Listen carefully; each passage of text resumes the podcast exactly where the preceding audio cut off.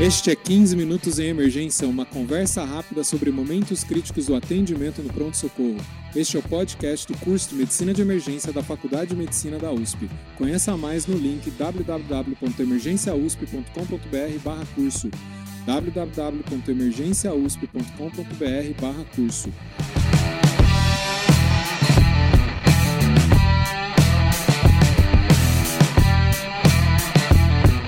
Este é o episódio 86. Nós vamos falar sobre a experiência do paciente no departamento de emergência. Meu nome é Júlio Marchini, está aqui comigo Dr. Marcelo Alves Alvarenga. Ele é médico endocrinologista, profissional especialista em experiência do paciente, presidente da Sociedade Brasileira de Experiência do Paciente Cuidado Centrado na Pessoa. Ele é CEO e sócio fundador da Conecta Exp. Tudo bem, doutor Marcelo Varenga? Olá, doutor Júlio. Tudo bem? Obrigado pelo convite, viu? Um grande privilégio estar aqui com você hoje. Eu, eu que digo que é uma grande honra você ter aceitado o nosso convite. Imagina, o prazer é meu. Muito bom. Ô, Marcelo, departamento de emergência é um lugar ruim, é um lugar chato. Se a gente está lá, ou é porque a gente está doente, está passando mal, está se sentindo mal, ou porque a gente está acompanhando o nosso familiar que está nessa situação. Né? Nesse, nesse sentido, o que, que é a experiência do paciente? Muito bom, Julio. Excelente pergunta. Vamos começar trazendo um pouquinho aí de, de conceitos, né? Para todo mundo ficar na mesma página, a gente depois aí avançar um pouquinho na, na conversa voltada ao departamento de emergência, né? Então, quando a gente fala sobre esse, esse assunto, experiência do paciente, é, é importante a gente olhar sobre duas perspectivas, né? Existe um, um conceito maior aí de que tudo que a gente faz o paciente perceber ao longo da sua jornada de cuidado, seja no ambiente hospitalar, né, seja em contato aí com a instituição, uma consulta, no exame, numa internação, no departamento de emergência, enfim, todos os pontos de contato que o paciente ele interage, isso vai gerar aí um conjunto de percepções. E isso vai gerar uma experiência, né? Que pode ser positiva ou pode ser negativa. Então, quando a gente fala de experiência como um conceito, é tudo aquilo que nós, profissionais, tanto quem é profissional de saúde, mas também quem não é, né? O recepcionista, o atendente, as pessoas aí que estão muitas vezes até nos bastidores, tudo que todos nós, de uma forma conjunta, vamos gerar aí para a percepção de cuidado de um paciente e da sua família. Sobre a ótica da gestão, Júlio, esse assunto ele tomou muita, é, acho que muito, é, enfim, ele veio muito à tona, né, digamos assim, principalmente desde 2012. Por quê? Porque, principalmente lá nos Estados Unidos, começou a surgir um movimento é, focado em transparência de como que as pessoas que utilizam os serviços de saúde, né, no caso os pacientes, eles avaliam os serviços. Então, um grande case aí, um grande exemplo para todos nós foi o que a Cleveland Clinic fez, né, lá em 2012, 2013, mostrando para o mundo que não adianta você ser somente, ó, ó, com todo o cuidado que eu vou dizer, né, não adianta você ser bom, né, bastante focado em qualidade, segurança, eficiência, jornada, processos, etc., você tem que parecer ser bom. As pessoas têm que perceber o quanto você cuida bem, né? E um dos principais determinantes aí, comprovado principalmente por esse esse grande exemplo da Cleveland Clinic, é que as pessoas elas percebem o cuidado que elas recebem pelo conjunto entre as habilidades técnicas, né, e também as habilidades socioemocionais ou as chamadas soft skills. Então, fazer o que é certo e tratar as pessoas bem, com uma comunicação acolhedora, empática, enfim, as duas coisas são, grande, são igualmente importantes. Então, sobre a ótica da gestão, Júlio, falar de experiência do paciente tem a ver com é, o que, que a gente pode fazer né, dentro de uma instituição para entender, é, é, primeiro, o que os pacientes esperam de nós, né, as suas expectativas, e segundo, como é que a gente, de fato, é, é, entende como que os pacientes nos avaliam, em todas as suas jornadas. Será que a experiência desses pacientes ele está sendo é, positiva ou não? Né? Quais são as nossas oportunidades, enfim. E acho que tem um, só um, um, um ponto é, é adicional aí para concluir essa primeira parte é que quando a gente fala de experiência do paciente, a gente fala num, num olhar institucional, né, numa cultura da organização focada de fato nas necessidades das pessoas que nos procuram. Né? Então, acho que tem a ver então com é, entender o que as pessoas esperam de nós, tem a ver com, com métricas, né, mensurar de fato o que a gente entrega, a percepção de valor que o paciente tem sobre o cuidado que ele recebe, é, olhar para o aspecto das jornadas e esse aspecto cultural que eu te falei de, de, de fato, todas as pessoas estarem aí focadas é, de, de verdade nas necessidades do paciente e dos seus familiares. Então, a experiência do paciente é tudo isso, né? É o que a gente faz as pessoas sentirem do que a gente, do nosso cuidado diariamente nas nossas instituições. E aí acho que você trouxe um ponto bastante importante, que é assim, como é que a gente traz esse assunto para o departamento de emergência, né?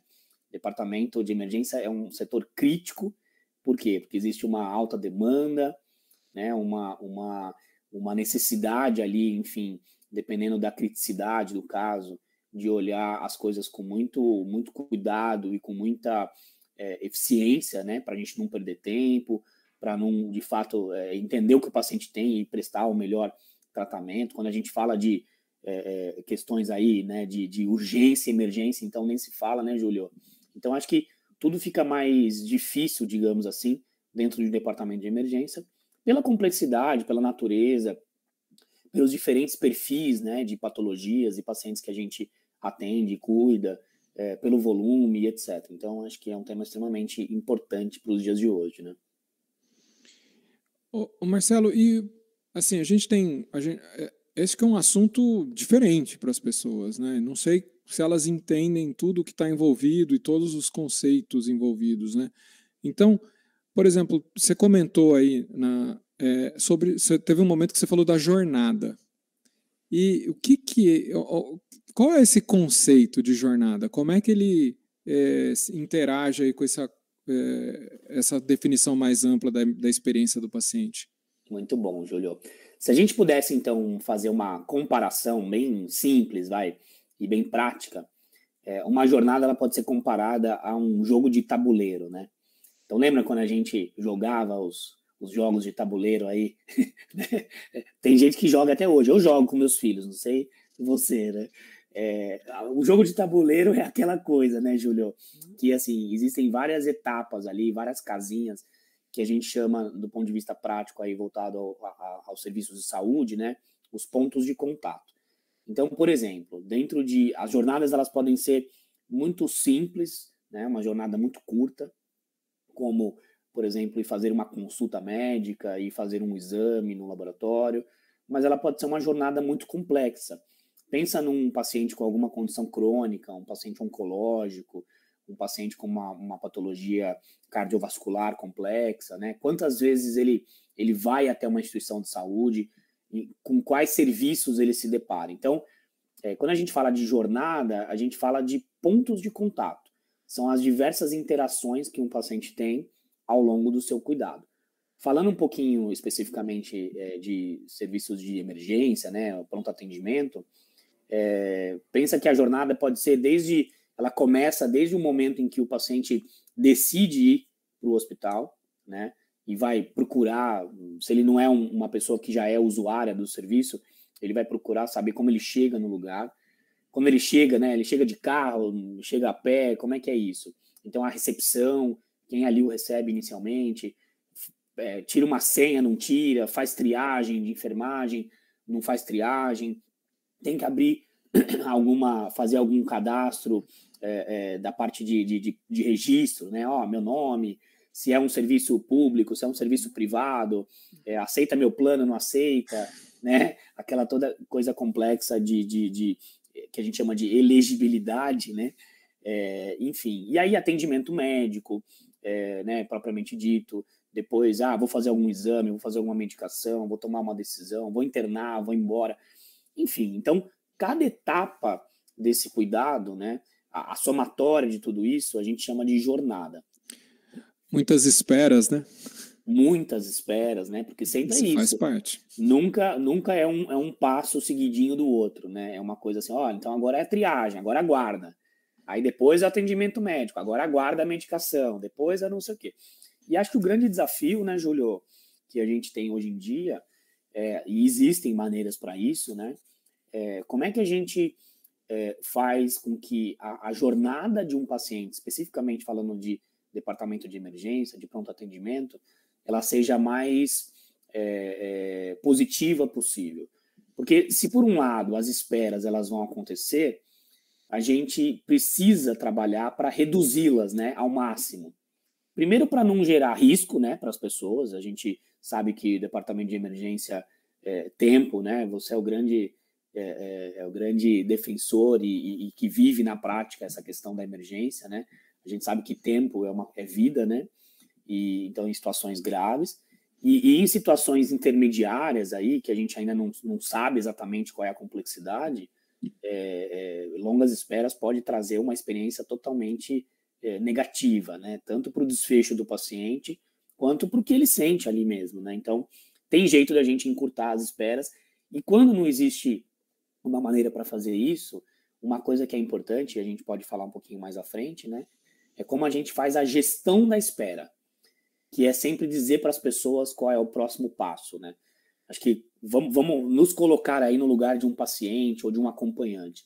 Quem nunca foi num serviço de saúde e sabe o quão angustiante é quando a gente está esperando um procedimento e a gente não sabe exatamente quando que aquilo vai acontecer e qual é a próxima etapa da jornada, né? Então, é, é justo, né? E as pessoas não entendem o conceito da triagem na saúde, né? Que quem vai ser atendido primeiro são as doenças mais graves, não é o idoso, não é, é quem chegou primeiro. Exatamente. E às vezes a gente não deixa isso claro, né? Exato. Então acho que você traz um aspecto muito importante da, da importância da comunicação, né? Como é que a gente diz para as pessoas o que, o que, como são os fluxos, né? E que, que, quais são os determinantes que tem para a jornada? Né? O que, que eu consigo, é, o que, que vai influenciar? É... Determinar a experiência né, de um paciente que vai ser positivo ou não. Né? Então, olha que interessante. Eu vou, eu vou trazer dois conceitos aqui que são, são bem utilizados assim, né, em, em todos os serviços de saúde que trabalham com esse modelo de experiência e jornada e o primeiro, o primeiro conceito é assim, que é, a, a experiência ela é determinada pela expectativa. Então, se existe um conjunto de expectativas aí que todos nós temos, como usuários dos serviços de saúde, e que a gente precisa entender. Né? Nossa, acho que isso é chave. Quais chave, são as expectativas das pessoas. Exatamente. Se eu não sei o que você espera de mim, como é que eu sei o que te entregar? Né? Então, é, a experiência depende de expectativa. E, e, uma coisa que acho que é legal compartilhar aqui com quem está escutando a gente é que assim existem já uma série de estudos que mostram para a gente que, que é, existem um, algumas expectativas que são comuns a todos nós, porque a primeira impressão, né? Eu, eu particularmente quando eu me deparei a primeira vez com esse assunto, eu pensei assim, poxa vida, mas que difícil isso, né? Porque cada pessoa espera uma coisa. E aí, o que, que a gente é, é vê na prática, Julio? que na verdade não é bem assim. Tem um conjunto de, de, de fatores ali que, que ele é comum a todo ser humano. E eu vou dar um exemplo, né? Então, tem um estudo que foi publicado é, pelo The Barrow Institute, né, que é uma instituição de referência aí nesse assunto na área da gestão, em 2018. E depois a gente replicou esse estudo lá no Hospital Sírio-Libanês e, e, e, a gente fez de uma forma um pouquinho diferente. Eu vou contar, só que eu acho que vale a pena que é assim, a gente, o primeiro estudo conduzido pelo The Barrow Institute foi assim, ele perguntou para usuários de serviço de saúde o que, que determina positivamente a tua experiência. Quando você fala que a tua experiência foi excelente, você está querendo dizer o quê? Né? O, o, e, e, a outra pergunta que foi feita era assim, é, do ponto de vista prático, o que que, é, na verdade, não pode faltar para tua para você dizer que a tua experiência foi positiva com uma instituição de saúde. E aí, quais foram os pontos mais comuns, né? Então, é, os pontos foram assim, olha, principalmente o que determina a minha experiência está relacionado a pessoas. Como as pessoas me acolhem, como as pessoas me escutam, como elas levam em consideração a minha opinião para as decisões, como elas me envolvem no tratamento, né? Como elas demonstram a empatia, cortesia e tudo mais. Então, muita questão voltada à parte, você vê, comportamental. Quando a gente replicou esse, esse, essa mesma pergunta, esse mesmo estudo lá no Sírio, a gente fez de uma forma diferente. A gente fez de forma retrospectiva. A gente fez assim, pegou quando os pacientes eles avaliavam positivamente a jornada que eles tiveram, o cuidado que eles tiveram, incluindo aí emergência, internação, consulta, exame, etc. Do que, que eles estavam falando? Né? Então, quer dizer, notas positivas, nota muito alta. O que, que ele dizia? E a gente viu duas coisas importantes. Geralmente as pessoas diziam coisas relacionadas à parte de qualidade, segurança, né? Quer dizer, olha, primeira coisa que me faz ter uma boa experiência, vocês de fato é, é, é, resolverem o meu problema. Então é assim, ó, eu vim aqui, né? É meio óbvio, mas olha que importante falar isso. Eu vim aqui esperando que vocês soubessem o que eu tenho e me dessem o melhor tratamento. Então isso tem a ver com a parte técnica da coisa, né? A parte aí de qualidade e segurança. Mas igualmente importante a isso, é, foram trazidos e reforçados essas questões mais humanas que eu falei, né? Então, ah, quando vocês me escutam, quando vocês demonstram empatia, quando vocês se comunicam de uma forma clara, quando vocês cuidam da minha família, quando vocês cuidam da minha dor, quando vocês olham para mim como pessoa e não somente como uma doença, uma condição, né? Então, a, a, conclusão que se tem sobre esse, esse assunto expectativa é que, assim, há um senso comum entre, as, entre todos nós, e a gente pode falar agora como médico ou como paciente, né, como usuário do serviço de saúde também, em que a gente vai perceber valor no cuidado que a gente recebe, né, ou seja, uma, uma experiência positiva, quando existe um equilíbrio entre questões aí mais técnicas do cuidado e questões comportamentais e, e relacionais, né? Então, entender a expect... e, e aí existe uma camada ali de expectativas que são individuais, claro, que tem a ver muito com é, é, a, a, experiência pessoal, enfim, o histórico aí de, de cada um de nós. Mas o que, que, é, que, que é importante dizer, né? Que 90% dos aspectos da experiência são determinadas por essas coisas que eu trouxe aqui para gente. E o outro conceito que eu acho que é bacana compartilhar aqui é que, assim, lembra que a gente falou de pontos de contato da jornada? Em cada ponto de contato existe uma tríade, né? Existe aí três pilares fundamentais para a gente olhar para a experiência. Esse conceito, na prática de gestão, ele fala que é o paradigma da experiência. Então, ele fala assim, ó, existem três coisas que determinam a experiência das pessoas com alguma coisa. Com um serviço, com uma viagem, com um restaurante e também com instituição de saúde. Tá? Quais são esses três pilares? Pessoas, processos e ambiente.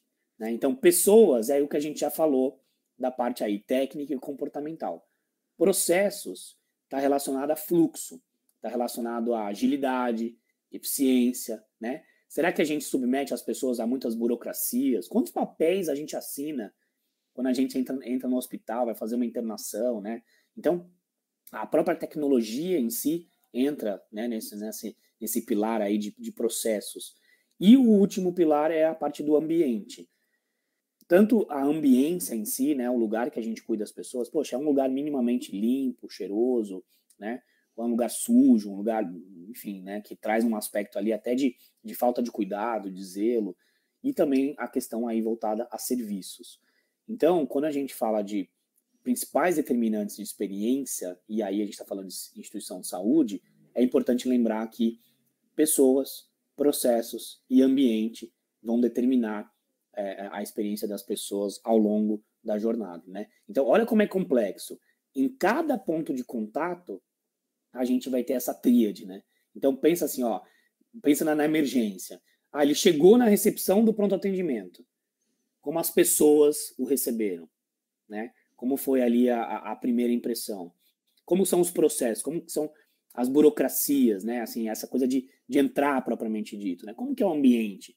Ambiente acolhedor, não é? E por mais. E aí vai para o próximo passo. Bom, e a triagem? E o atendimento? E a, e a medicação? E o exame? Enfim, então isso se potencializa aí por todas as etapas da jornada. Né? Marcelo, eu, isso acaba gerando aí é, consequências e condutas diferentes dependendo de quem você é nesse pronto-socorro. Né? Se você é o gestor, qual é a sua responsabilidade, o que, que você tem que ir atrás. É, agora, se você está ali trabalhando também, se você é um dos médicos da equipe, né, a maioria dos nossos ouvintes aí, né, a equipe de saúde, e a, o próprio paciente, como é que, como é que se enxerga né? É, como são essas visões de cada um desses elementos aí? Excelente, Júlio. Isso é extremamente importante, porque quando a gente fala de, de experiência, né? Então acho que é importante ter esse, essa, essa visão de enxergar esse assunto experiência sobre as diferentes óticas, né? Então, quando eu sou paciente, é um pouquinho disso que a gente acabou de falar, né? Então, é, é eu tenho ali o meu conjunto de expectativas, é, ao longo, dependendo se a minha jornada ela é mais complexa ou não, isso vai me gerar uma, um, né, um conjunto de percepções e uma experiência positiva ou negativa. Falando um pouquinho, eu vou falar primeiro das equipes, né? Eu acho que tanto eu quanto você, como várias pessoas aqui que, estão nos escutando, né? É, que, que trabalham ou trabalharam num serviço de emergência, sabe que é, existem várias questões ali que, que podem comprometer é, é, a entrega de uma boa experiência e também pode comprometer a experiência das equipes. Né? Então, vou falar um pouquinho disso, depois a gente olha para o gestor. Né? E, então, falando um pouco da, da, dos determinantes que possam, na visão aí de, de quem trabalha na emergência, comprometer a experiência, eu acho que tem uma coisa que é a alta demanda. Então, uma coisa que é para quem trabalha em, em, em, em, pronto atendimento em geral, né, Julio? não vamos falar só da sala vermelha, né? Vamos falar da, do, do, departamento de emergência como um todo, né? Desde as pessoas que atendem os pacientes ali com menor complexidade, menor, menor gravidade, até as pessoas que ficam numa retaguarda de um pronto-socorro, né? Ou até na sala vermelha, propriamente dita. Então, existem alguns determinantes. Quais são? Primeiro, né, falando aí de experiência das equipes, eu acho que é, é, nada é mais, é, para mim, né, especificamente, nada é mais importante do que você ter os recursos necessários para você exercer uma boa medicina. Então, acho que, igualmente, é, é, o que eu quero dizer com isso? Né? Para a equipe, do ponto de vista de quem trabalha, você é, é importante você se sentir seguro num lugar em que você vai conseguir fazer o que você sabe fazer. Né? Então, trabalhar num lugar que você é, não tem uma retaguarda, por exemplo, de é, é, um bom laboratório, né? Um bom centro de imagem que vai te ajudar a, a, a, identificar algumas condições ali que são potencialmente graves, né? Não ter uma equipe que trabalha de forma colaborativa, né? Enfim, não é só o médico. O médico ele faz parte de uma grande equipe, né? Então é o médico, é o técnico de enfermagem, é o enfermeiro, é o físio, enfim, sem contar, né? Estou falando aqui um pouquinho da assistência em si, sem contar os outros profissionais que a gente já citou, né? Da recepção, administrativo, porteiro e todos mais, né? Higiene, enfim. Mas falando um pouquinho da equipe de assistencial, eu acho que um grande determinante da experiência das equipes é você sentir que você que, que existe uma colaboração, né? Você não pode se sentir sozinho ali naquele plantão, naquela naquele departamento, né, Júlio? Então assim, você tem que ter uma coisa chamada primeiro, segurança psicológica, né? de ah, nem sempre eu vou saber tudo. Então, como é que eu consigo pedir ajuda para as pessoas? Como é que eu procuro a ajuda de alguém que possa ser um pouco mais experiente do que, do que eu, né? Trocar uma ideia, poxa, eu estou pensando numa coisa, e você, o que, que você vê nesse caso? Então, esse trabalho colaborativo entre os médicos e também com os outros profissionais, né? Todos os profissionais aí da equipe multiprofissional, assistencial, é extremamente importante. Então, acho que ter é, fluxos bem separados, né? Então, o cara que atende a porta, o, o a pessoa lá da, do verde, né, o super verde, né, independente do, do, esquema de triagem que você utiliza, da escala de triagem, é, a pessoa que atende o paciente com, com baixo risco, digamos assim, é, não pode ser a mesma pessoa que atende a sala vermelha, né? Não pode ser a mesma pessoa que está cuidando de paciente lá numa retaguarda do, do, do pronto-socorro. Então, acho que é, dividir a carga de trabalho de forma em que Algumas pessoas atendem um determinado fluxo, outras pessoas estão cuidando aí de uns pacientes mais né, semicríticos, outros mais críticos e tudo mais. Então, carga de trabalho, né, recursos adequados para a gente poder trabalhar e exercer uma boa medicina. Porque tem coisa que é simples, né, Júlio? Você sabe disso, que, que assim, que eu vou olhar para o paciente eu vou saber o que é e eu vou dizer para ele o que tem que fazer. Mas tem coisa que não é, tem sintoma que vai no pronto atendimento, no departamento de emergência, que, que merece alguma investigação. E se você não tiver aí um, um toda uma retaguarda por trás para você descobrir o que a pessoa tem e descartar risco, né, digamos assim, eu não vou, eu não vou investigar a vida inteira da pessoa, mas eu vou descartar se aquela condição que ela está apresentando naquele momento é uma condição que ela precisa ficar no hospital, ou se eu posso continuar uma investigação, um tratamento ambulatorial, né? Então, ter esse suporte aí é extremamente importante. Então, acho que, de maneira geral, eu entendo assim que a experiência na, na, na, na, percepção da equipe, né, ela se dá entre uma, uma carga de trabalho bem dividida, equipes aí trabalhando de forma colaborativa, né, com, com humildade e segurança psicológica para poder pedir ajuda e oferecer ajuda, né, recursos adequados para a gente poder exercitar aí a melhor medicina, o melhor cuidado, né, então quando eu falo de recursos é um laboratório que vai me vai em tempo hábil aí me mostrar o que eu preciso, né, um, um setor de radiologia igualmente que vai me ajudar a tomar decisões, enfim.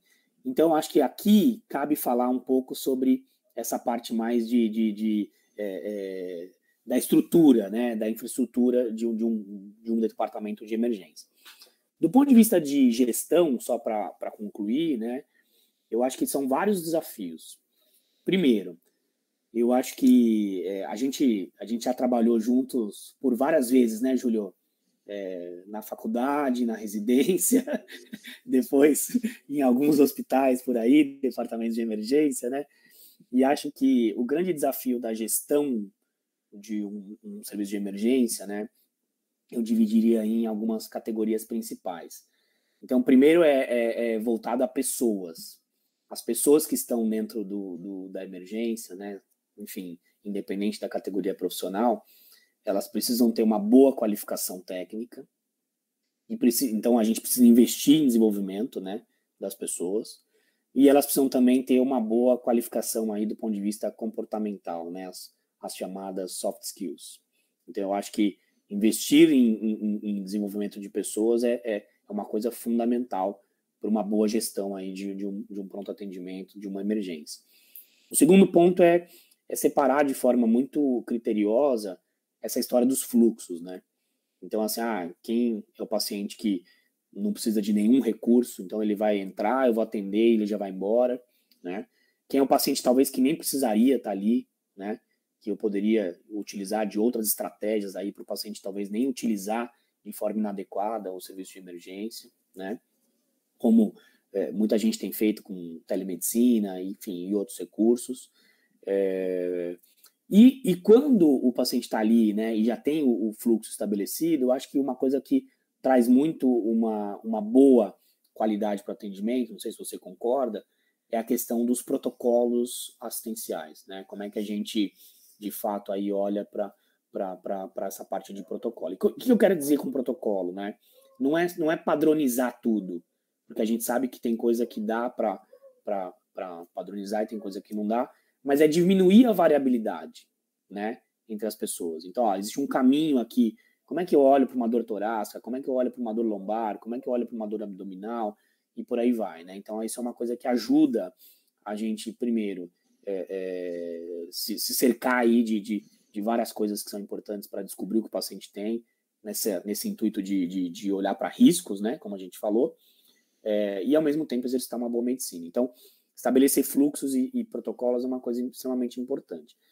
E, e uma coisa que eu acho que cabe a gente falar aqui nessa temática é voltada aos próprios indicadores, né? Então, assim, quais são os indicadores? E para quem aqui é, é, é, puramente assistencial, né? Eu vou dizer o que é um indicador. É alguma coisa que, que, que ajuda a gente a tomar uma decisão. Então, eu vou dar exemplos aqui, tá? Um grande indicador que um gestor de, de emergência precisa ficar atento é um indicador onde a gente compara o fluxo de atendimentos, né, a demanda Quer dizer, quantos pacientes é, esse, esse pronto-socorro, esse pronto-atendimento recebe todos os dias? Será que a gente recebe mais paciente em algum horário específico? Será que tem alguma tendência? Né? Será que na segunda-feira é mais cheio que na terça? que é mais cheio que na quarta? Será que no final de semana? Será que no final de semana? Será que no final de semana? Será que no final de semana? Será que no final de semana? Será que no final de semana que as pessoas elas elas frequentam o pronto atendimento, a emergência? E aí eu, eu, eu vou até lançar aqui um, um, um desafio para as pessoas que nos escutam, que é assim, né?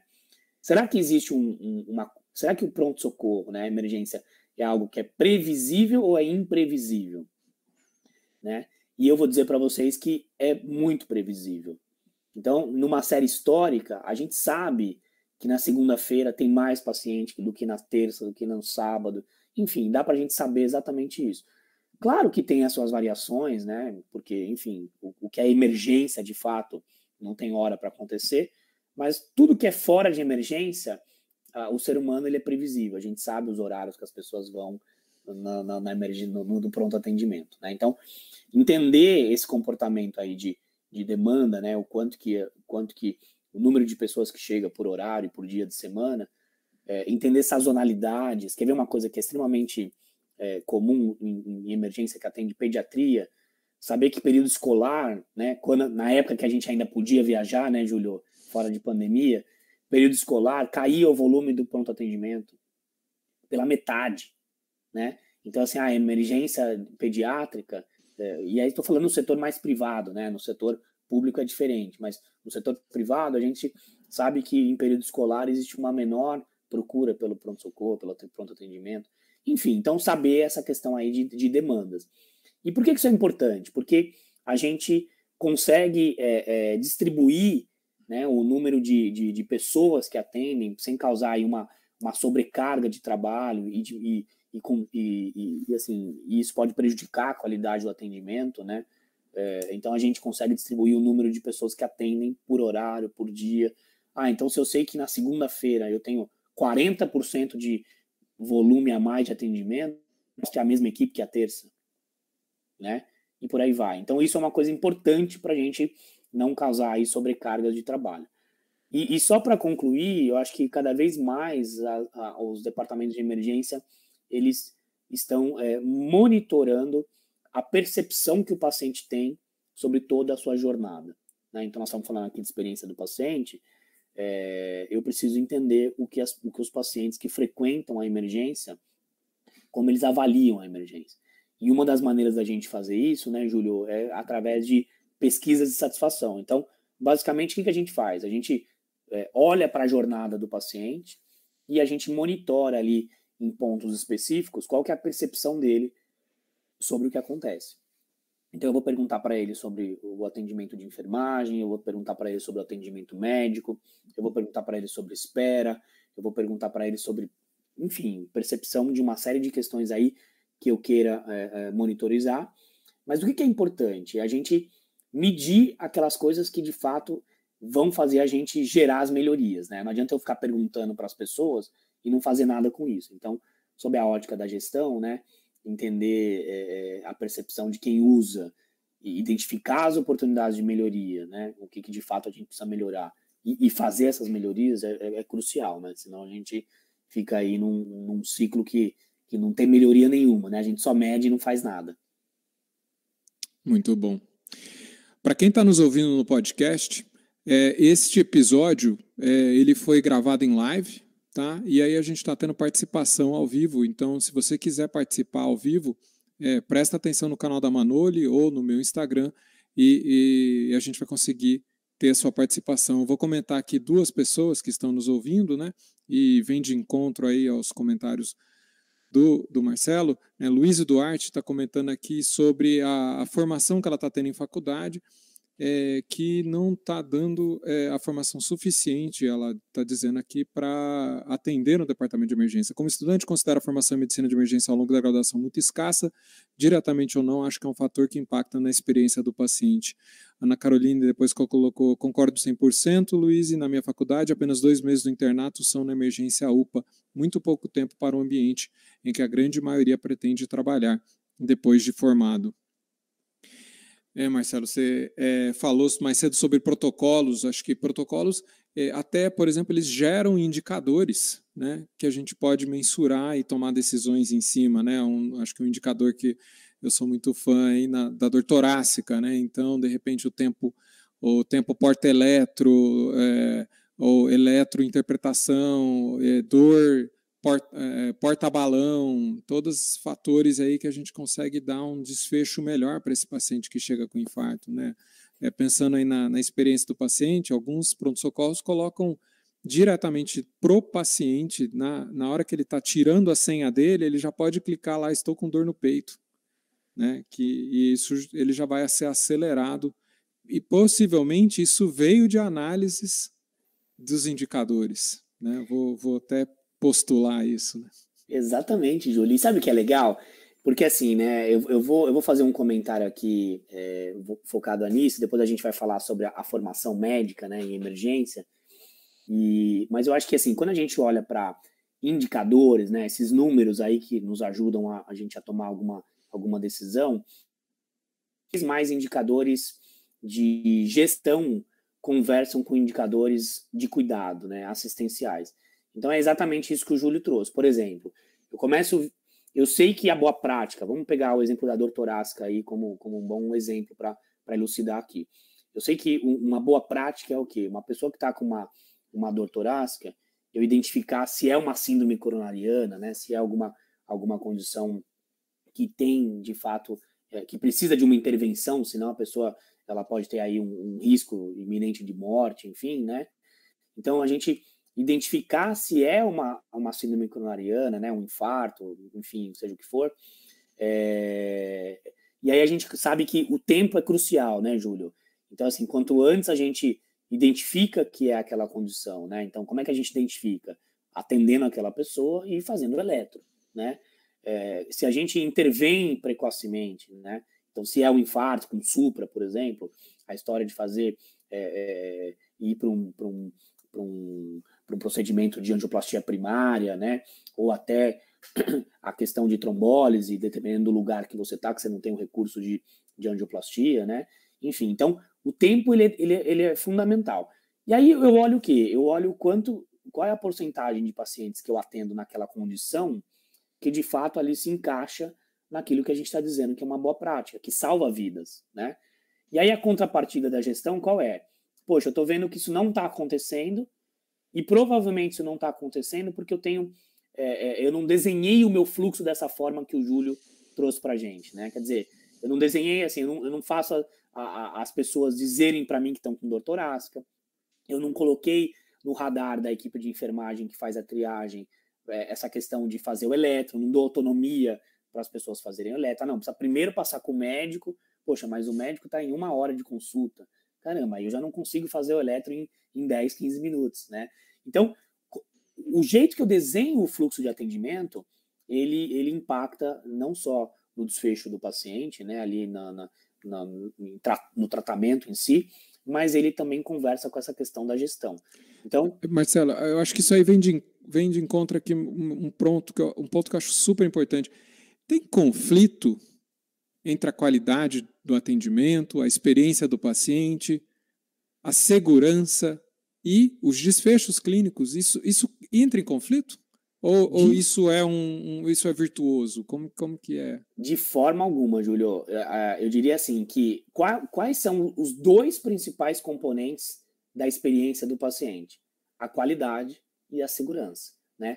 Um atendimento de qualidade e um atendimento seguro, né, baseado em boas práticas, enfim, ele vai gerar uma boa experiência. Ele, então a gente fala que experiência tem a ver com expectativa, enfim, tem a ver com percepção mas a qualidade e a segurança são os principais determinantes, né? Quando você fala de desfecho clínico, aí eu vou trazer um, um outro aspecto que é assim, depende do que a gente considera desfecho clínico. Então, vou dar um exemplo em oncologia, tá?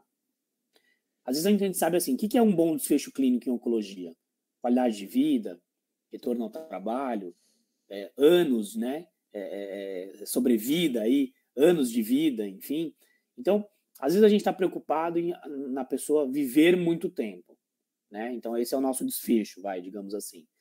E, e, e, e para o paciente, a preocupação é totalmente outra. A preocupação é voltada em qualidade de vida. Não é o número de anos, mas assim, o, o como se vive nos anos que se tem, né? Sim. Então, acho que é, é, eu vou te dar um exemplo, então, na oncologia, o que acontece, os pacientes podem vir a falecer, e a família dizer para a gente: nossa, a nossa experiência foi sensacional. Então, não necessariamente desfecho tem a ver com experiência, porque eu posso ter desfecho do ponto de vista médico ruim, né? Quer dizer, óbito e tudo mais, mas uma experiência positiva, e desfechos extremamente positivos com uma experiência ruim. Mas qualidade e segurança estão diretamente relacionados à boa experiência. E aí, Julio, não sei se você me, me permite aqui só fazer um comentário né, das perguntas que foram trazidas aí para gente. Eu acho que, de fato, é fundamental investir né, na graduação é, e na residência médica também, é, na formação é, do atendimento de emergência. Né? Por quê? Porque, e aí eu falo não só a questão de dos protocolos, enfim, da, da, da, medicina de emergência em si, né, propriamente dito. E aí eu vou jogar daqui a pouquinho a bola para o Júlio, porque ele é o, é o mestre para nos falar disso, né? É, mas acho que também, assim, esse olhar para para além das competências técnicas, né, que a gente precisa ter para trabalhar na linha de frente, né? Então, como é que, para além de identificar aí insuficiência respiratória, parada cardíaca, arritmias, enfim, condições aí que, que são graves e que podem comprometer a vida das pessoas, né? É, é também um grande desafio a emergência no que diz respeito à relação entre os profissionais e os pacientes e os seus familiares. Por quê? Porque é uma relação muito de desconfiança, né? É uma relação muito ingrata. Pensa o seguinte: no consultório, a pessoa ela, ela escolheu ir lá passar com você. Então, de alguma forma, ela já tem um, uma predisposição a querer passar lá com o Dr. Júlio, Dr. Marcelo, seja quem for, né? Então, assim, ela já, já te escolheu, é uma, é uma outra relação. Se já for um paciente teu ainda que você já acompanha, é, é mais diferente ainda, né? Já existe uma relação ali de proximidade, de, de confiança. Na emergência, geralmente, são profissionais vendo pacientes pela primeira vez. A gente não se conhece, a gente não sabe a história da pessoa, a gente não sabe quem está por trás daquela condição. A gente não sabe quem, que, que aquela pessoa espera de mim, né? E dependendo do, do como eu me comporto, do que eu falo, enfim, né, do, do, meu acolhimento ou a falta de acolhimento, eu posso demonstrar aí uma falta de confiança. Então, o agravante que se traz à, emergência, né, para além das questões técnicas, é que a questão comportamental ela é extremamente importante para a percepção aí de confiança na relação, né, Júlio? Não sei qual é a tua opinião sobre isso. Não, o que você está falando aí vem de encontro ao, ao, último episódio do podcast, né? Que, é, que é assim, aqui na live vocês não vão saber ainda, mas quem está ouvindo no podcast lá para frente, o episódio 85 foi com o Dr. Daniel Forte, né? E a gente fala sobre construir confiança com o paciente no departamento de emergência.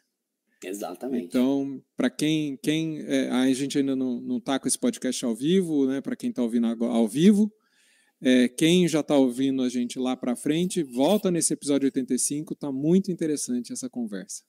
O Daniel, né, Júlio, é um super paliativista e bastante focado aí em relações, né, médico-paciente, família, e trabalha muito com essa questão, né, de soft skills, comunicação e, e, e confiança, e, e, especificamente em cuidados paliativos, né, isso, isso é, é extremamente importante, mas acho que em qualquer condição, né, e que bom, fico feliz que, que no podcast vocês abordaram isso e, e só reforço aí a importância da gente olhar para essa questão, né? Então, fica aí para quem nos, nos perguntou sobre a formação dos profissionais em atendimento de emergência, né? Mas também não só a formação técnica, em saber diferenciar o que é uma urgência, o que é uma emergência, e, enfim, como tratar as diferentes condições aí na, na, na porta, né? Que a gente diria assim, mas também essa mais relacional, como é que a gente faz, como é que a gente investe na relação, né? Muito bom. Marcelo, agora, é, eu acho que a gente está falando, a maioria das pessoas aqui trabalham em pronto-socorro, talvez deixar assim uma mensagem final, o que, que individualmente elas conseguem, né? elas não, provavelmente não são os gestores, a maioria não são os gestores dos seus serviços, não, o que, que ela individualmente ela consegue deixar é, a experiência melhor para esse paciente. E, e, também não só isso, também a, a, sua mensagem final, que, o que você quiser deixar de mensagem final aí para os ouvintes, para quem está nos assistindo. Poxa, Júlio, muito legal. E eu te agradeço aí esse espaço, né, por, por poder compartilhar um pouquinho do que eu vivo, do que eu acredito aí para as pessoas, né? Então eu vou eu vou falar aqui um, um, um, algumas algumas coisas que, que eu acho que são fundamentais, né? Que eu queria deixar de mensagem. Eu acho que o primeiro ponto eu, eu gostaria de dizer que é, não sei se o público que escuta mais o podcast é um público médico, né, Júlio? Mas se também tem profissionais aí da tem. equipe multiprofissional, né? Mas tem também.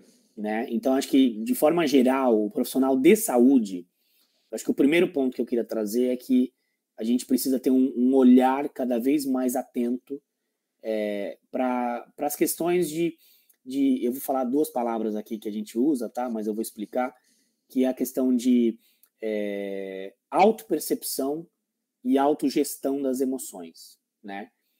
Tudo começa com um olhar para mim, olhar para me olhar no espelho diariamente. Por quê? Porque se eu não estiver bem comigo mesmo, emocionalmente, fisicamente, enfim, né? É, é, eu não vou conseguir me relacionar com as outras pessoas. Então eu acho que um, um, um bom um bom ponto de atenção que eu queria trazer para as pessoas aqui é que invistam nesse, é, nesse olhar atento que a gente precisa ter para o nosso dia a dia, né? Então, faça pausas ao longo do dia. É, é, quando você chegar, se você não conseguiu, seu dia foi atribulado, é, você chegar na tua casa, assim, fique atento a o que você está sentindo, né? Então, poxa, é um dia que eu tô, eu tô triste, eu tô feliz, eu tô angustiado, eu, enfim. Porque assim, por que, que eu estou dizendo isso, né? É muito comum todos os profissionais de saúde entrarem num automático, né, Júlio? A gente entra num ciclo de trabalho, rotina, estudo, etc. E a gente começa a não olhar mais para nós mesmos. Então, estar atento ao que a gente sente no dia a dia, né, que a gente chama de autopercepção, é uma coisa extremamente importante. Por quê? Porque isso ajuda a gente tomar decisões a como reagir diante de várias situações. Então, se eu, se eu consigo perceber o que eu sinto, o que me tira do sério, o que me faz ficar é, triste, feliz, frustrado, nervoso, ansioso, o que for, né? Eu consigo trabalhar mais a forma que eu reajo às diferentes situações. Então, um investimento aí no seu autocuidado, na sua autopercepção, né? Então, acho que esse é o primeiro ponto. O segundo ponto é que, assim, é, medicina, todos nós sabemos que é uma educação continuada, né? Então, assim, tem uma frase que eu gosto muito, Júlio, que é o seguinte, que medicina é a ciência das verdades transitórias. Uma coisa que a gente... eu sou fã dessa frase também.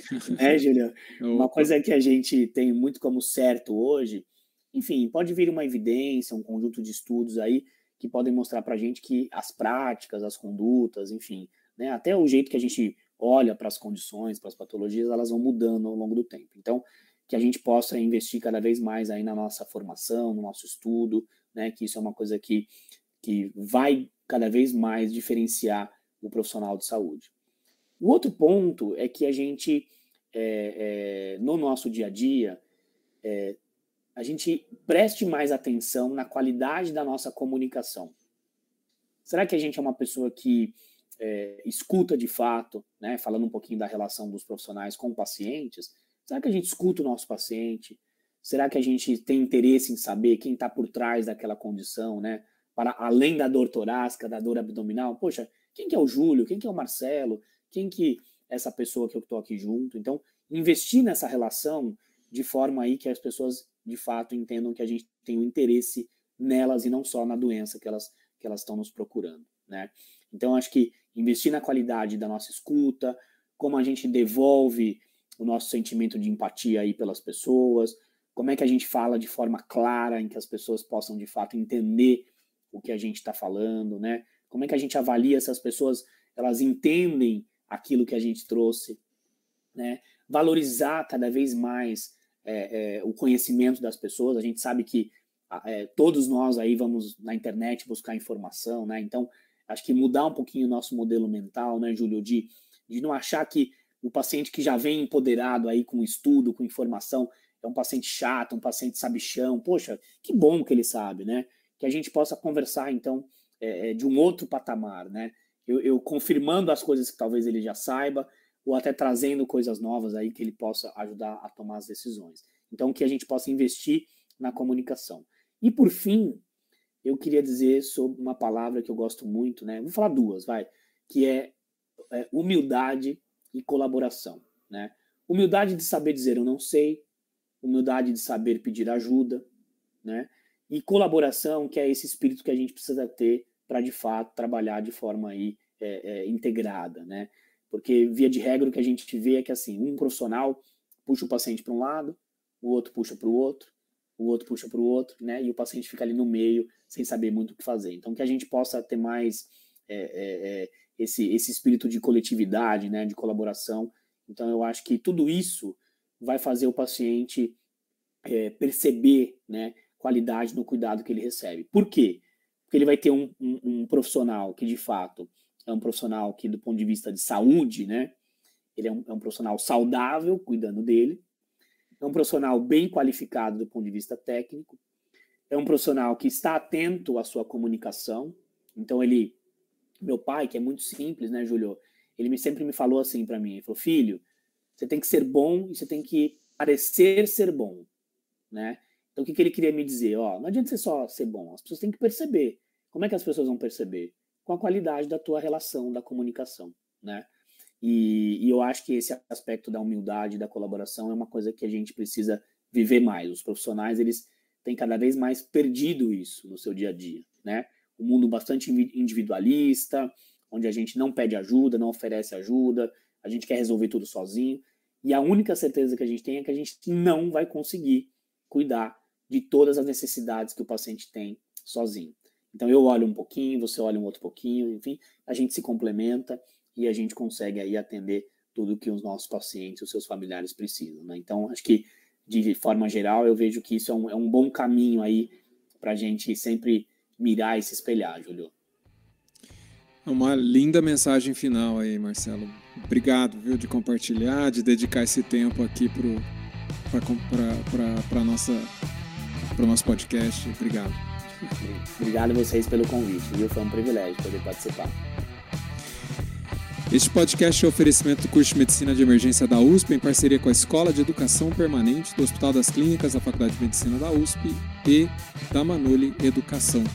Se você gosta do nosso podcast, por favor, nos avalie no iTunes, isso é muito importante para que mais pessoas conheçam o nosso trabalho.